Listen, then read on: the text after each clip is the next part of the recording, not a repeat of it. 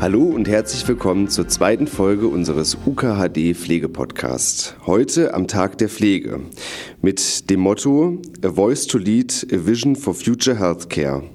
Meine heutige Interviewpartnerin ist Karina Schweitzer. Sie ist Fachkrankenpflegerin für Intensivmedizin und Anästhesie auf der Corona-Intensivstation in der Medizinischen Klinik in Heidelberg. Hallo Karina. Hallo Robin. Karina, erzähl uns doch mal, was hat sich denn seit Ende Februar 2020 auf eurer Station verändert? Ganz salopp gesagt, es ist nichts wie zuvor. Wir haben eigentlich gastroenterologische Patienten bei uns auf unserer Intensivstation betreut, infektiologische Patienten, toxikologische Patienten, aber auch hämatologische Patienten. Und wir waren von jetzt auf gleich mit einer Erkrankung konfrontiert, dessen Ausmaß noch nicht eingeschätzt werden konnte und natürlich auch die Behandlung überhaupt noch nicht klar war. Wir wussten nicht, wie müssen wir diese Patienten behandeln. Wir wussten nicht, welche Komplikationen kann diese Erkrankung hervorrufen. Wir wussten aber auch nicht, wie infektiös diese Erkrankung ist. Und das mussten wir natürlich alles auch in Erfahrung bringen, unsere eigenen Erfahrungen in der Behandlung dieser Patienten machen. Und wir haben auch sehr schnell darauf reagiert und konnten aus diesen Erfahrungen auch Behandlungsempfehlungen ableiten und haben diese natürlich auch zu Standards konzipiert. Wir haben ähm, neue Strukturen aufgebaut, Natürlich ähm, musste die komplette Stra Stationsstruktur einmal über den Haufen geworfen werden. Diese Patienten müssen nach ganz strengen Hygienerichtlinien isoliert werden. Diese Isolationsmaßnahmen mussten geplant werden.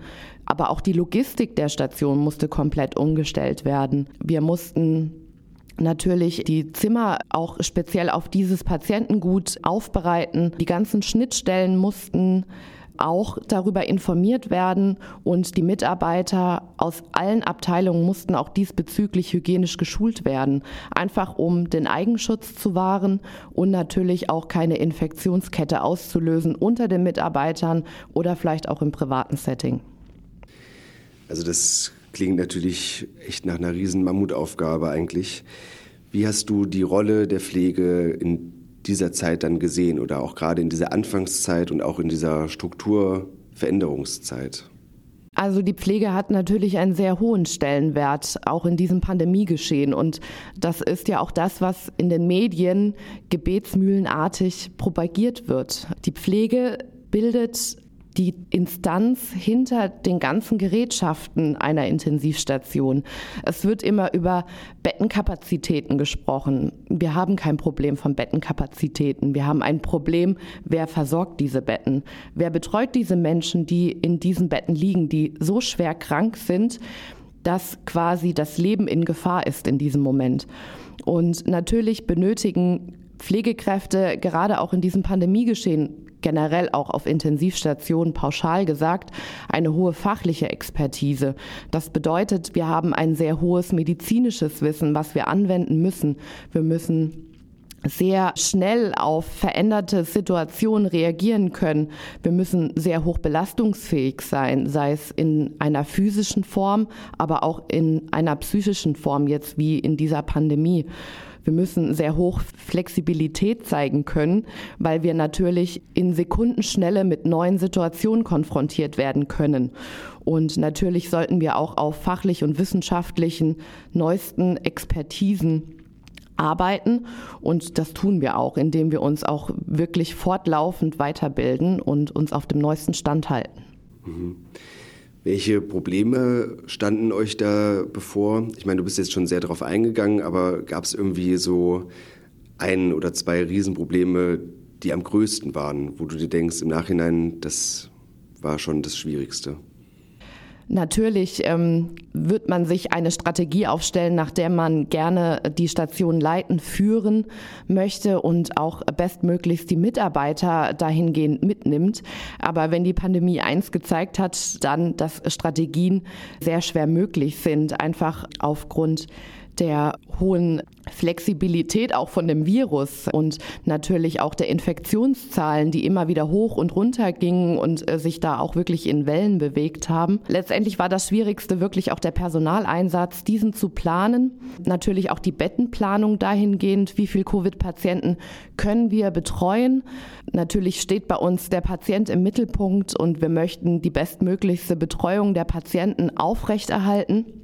Das Schnittstellenmanagement hat sich auch als schwierig erwiesen, weil natürlich nicht nur die Pflege in dem Pandemiegeschehen im Fokus steht im Krankenhaus, sondern auch die Schnittstellen der Wäscherei, der Unterhaltsreinigung. Das sind alles Menschen, die auch in der Hygiene geschult werden müssen und natürlich auch ja, da auch flexibel reagieren müssen in dem Moment.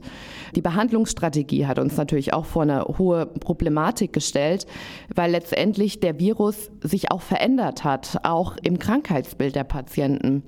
Das bedeutet, ähm, dass die erste Welle nicht gleichzusetzen war mit der zweiten Welle oder jetzt, wir befinden uns gerade in der dritten Welle, mit der Behandlung der Patienten. Also sprich, die Beatmungsstrategie war immer wieder eine andere, aber auch äh, die medizinische Behandlung.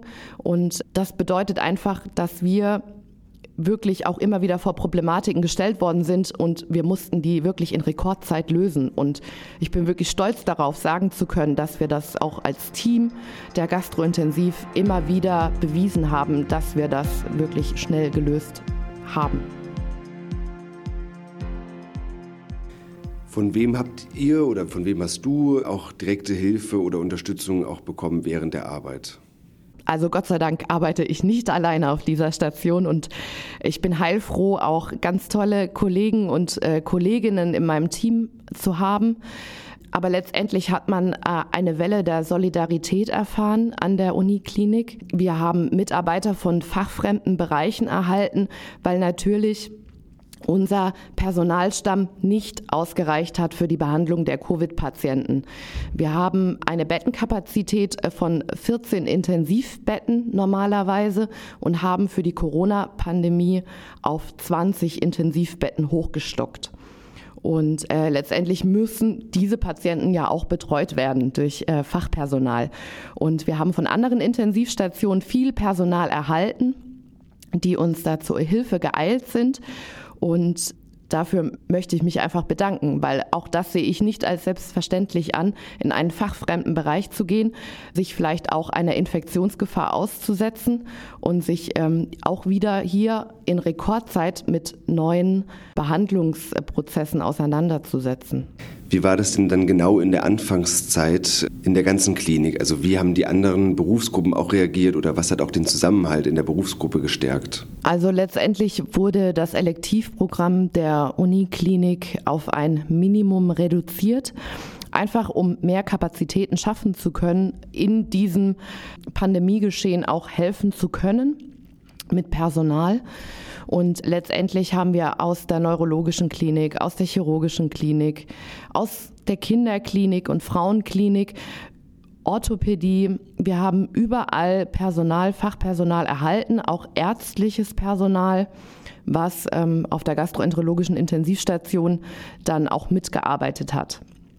Und das war natürlich auch eine Herausforderung, weil, wie ich schon sagte, das sind fachfremde Menschen und ähm, das Coronavirus war eine neue Erkrankung, die auch eine hohe Expertise an Wissen erfordert, wie ich diese Patienten behandle. Und wir als Station haben dann daraufhin äh, reagiert und haben diesen Mitarbeitern auch Fortbildungsangebote gegeben, E-Learning-Angebote, um sie dahingehend gut darauf vorbereiten zu können, was sie bei uns erwartet. Ich kann mich noch gut erinnern, ich war ja auch ein Fachfremder. Äh, ja, du warst und, auch da. ähm, war ja dann in der ersten Welle und auch in der zweiten Welle kurz, aber in der ersten Welle noch relativ lang, auch mit auf äh, der Gastrointensivstation und konnte das natürlich auch genau hautnah miterleben, wie ihr auch die Leute abgeholt habt und wie ihr auch die Leute mitgenommen habt. Und das war natürlich eine Zeit, die den Zusammenhalt in unserer Berufsgruppe oder auch im ganzen interprofessionellen Team gut gestärkt hat. Und das finde ich auch nur fair. Denn ich finde es nicht selbstverständlich, dass diese Hilfe uns zuteil wurde. Und letztendlich ähm, stellt uns diese Pandemie und auch die Behandlung von Covid-Patienten vor hohen psychischen Herausforderungen. Wir sind mit Patientenschicksalen konfrontiert, die wirklich ans Herz gehen. Natürlich sind wir in der Intensivmedizin immer wieder mit Schicksalen konfrontiert, die sehr traurig sind und wir sind auch dahingehend geschult, gerade was auch Palliativmedizin und End-of-Life-Medizin betrifft. Aber Corona hat uns Schicksale vor Augen gezeigt. Menschen sind ohne ihre Angehörigen verstorben. Ganze Familien sind ausgelöscht worden vom Coronavirus und wir Pflegende bekommen das oder natürlich das komplette Behandlungsteam wir bekommen das hautnah mit und auch das geht an uns nicht spurlos vorbei. Egal wie gut man geschult ist und ähm, wie gut auch die berufliche Empathie in dem Moment ist, aber das sind dann nochmal so Ausnahmesituationen. Und ich ähm, finde es einfach nur fair, dass Leute, die zu uns kommen, dann auch darauf vorbereitet werden, was sie erwartet.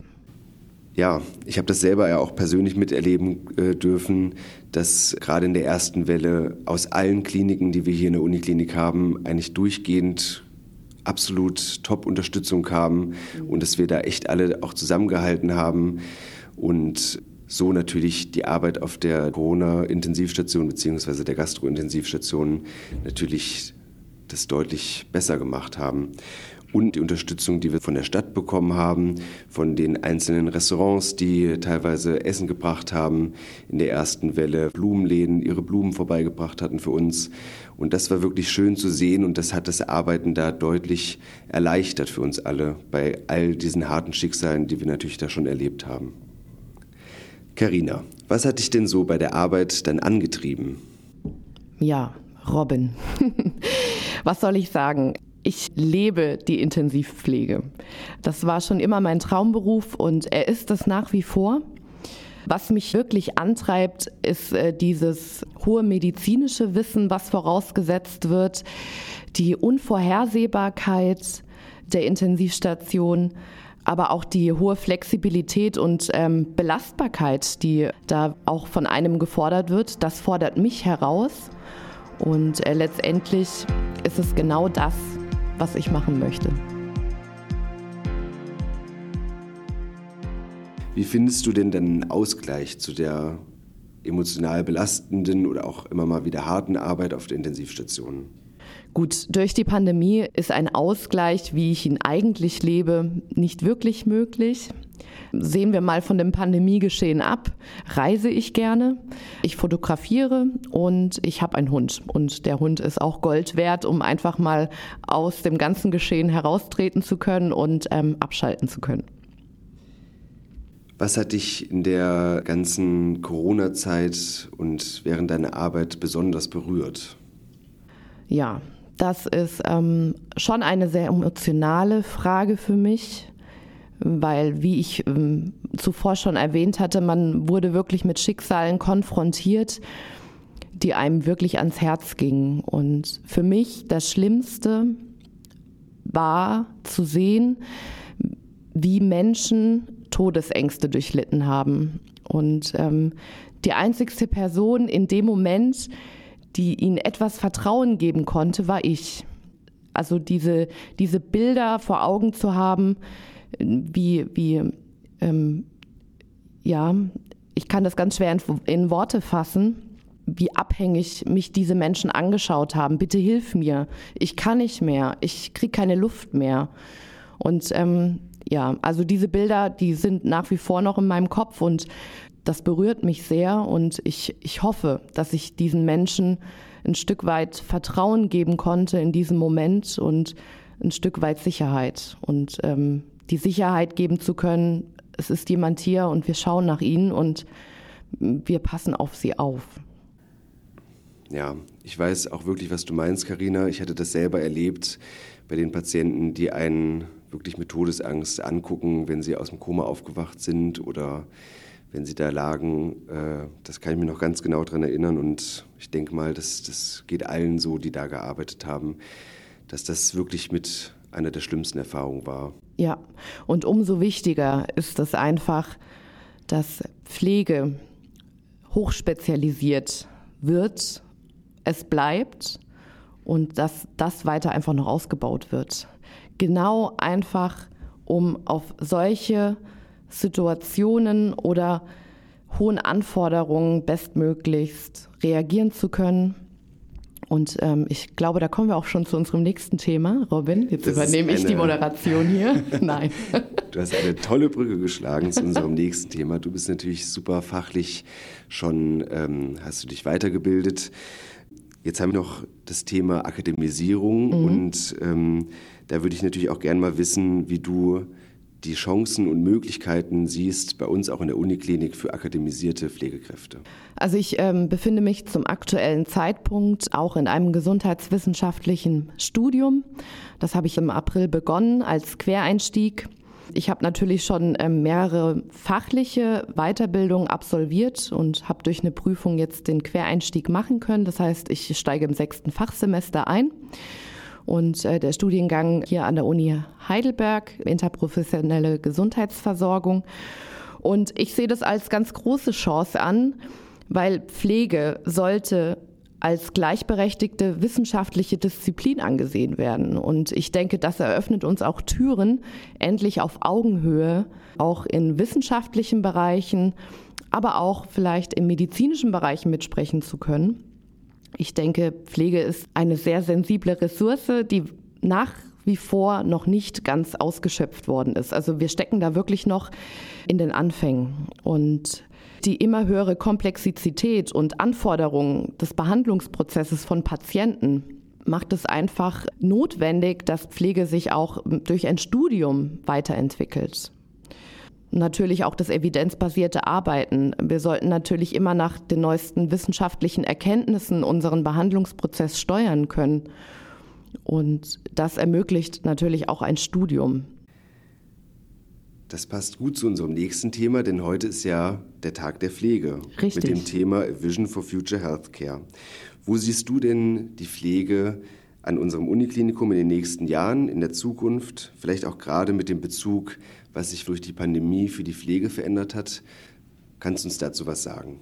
Ja, gerne. es sollte sich generell etwas in der Pflege ändern und ich denke, gerade die Pandemie hat uns gezeigt, wie wichtig Pflegekräfte sind und wie wichtig auch die Weiterentwicklung der Pflege in Deutschland ist. Und letztendlich poche ich wirklich auf definierte Kompetenzen, die der Pflege zuteil werden in der Zukunft. Wir ein gleichberechtigter Partner im Versorgungsprozess der Patienten werden und natürlich Behandlungsleitlinien, die auch pflegerische Arbeit berücksichtigen. In den aktuellen Behandlungsleitlinien der Patientenversorgung ist Pflege einfach noch kein Thema und äh, letztendlich wird es höchste Zeit, dass wir da auch Einzug finden und in diesen Behandlungsleitlinien auch berücksichtigt werden. Das ist mein Wunsch und meine Vision und dafür gebe ich alles. Das klingt sehr gut. Danke, Karina. Danke, Robin, dass ich den Podcast heute mit dir machen durfte. Sehr gerne. Ich möchte auch noch mal auf die Fachartikel hinweisen, die du zusammen mit deinen Kolleginnen und Kollegen verfasst hast, die wir auf unserer Seite www.wir-sind-intensiv.de verlinken werden. Und dort findet ihr auch viel mehr Infos noch über den Tag der Pflege, den wir heute feiern bei uns. Wenn euch das Format gefallen hat, dann abonniert uns gerne bei Spotify und bei iTunes und verpasst keine neue Folge.